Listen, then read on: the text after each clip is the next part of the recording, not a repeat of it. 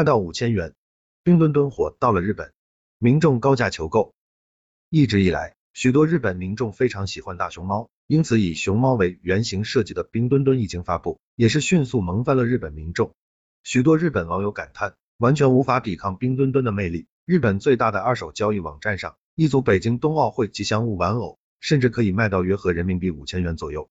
不仅如此，随着北京冬奥会的开幕，曾经举办过两届冬奥会的日本，也再次掀起了一股冰雪运动的热潮。零两秒尤其，今年日本降雪偏多，滑雪场的雪质明显提升，不少日本民众都将滑雪运动作为假期出游的首选。